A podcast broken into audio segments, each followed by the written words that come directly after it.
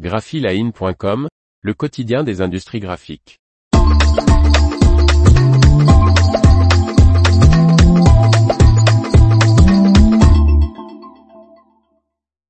De nouveaux papiers recyclables à propriété barrière chez Mondi.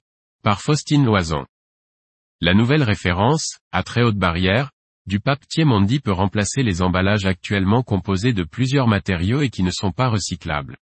Mondi complète Functional Barrier, sa gamme de papier à fonction barrière avec la solution à très haute barrière.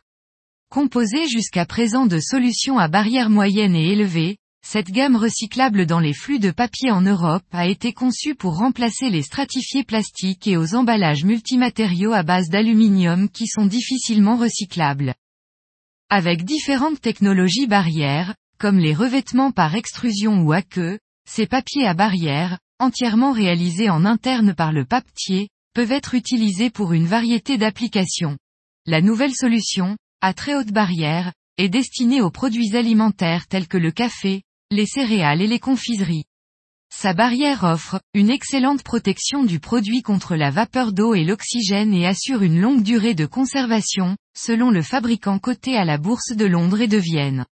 Il est utilisé comme substitut aux emballages standards actuels de l'industrie pour un haut niveau de protection barrière, qui sont souvent constitués de plusieurs matériaux tels que le plastique et l'aluminium et ne sont pas recyclables.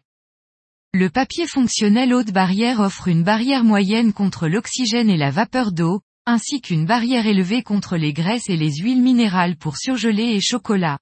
La solution à barrière moyenne, conçue pour les emballages industriels, de commerce et de soins personnels, offre une scellabilité élevée et une protection moyenne contre la vapeur d'eau.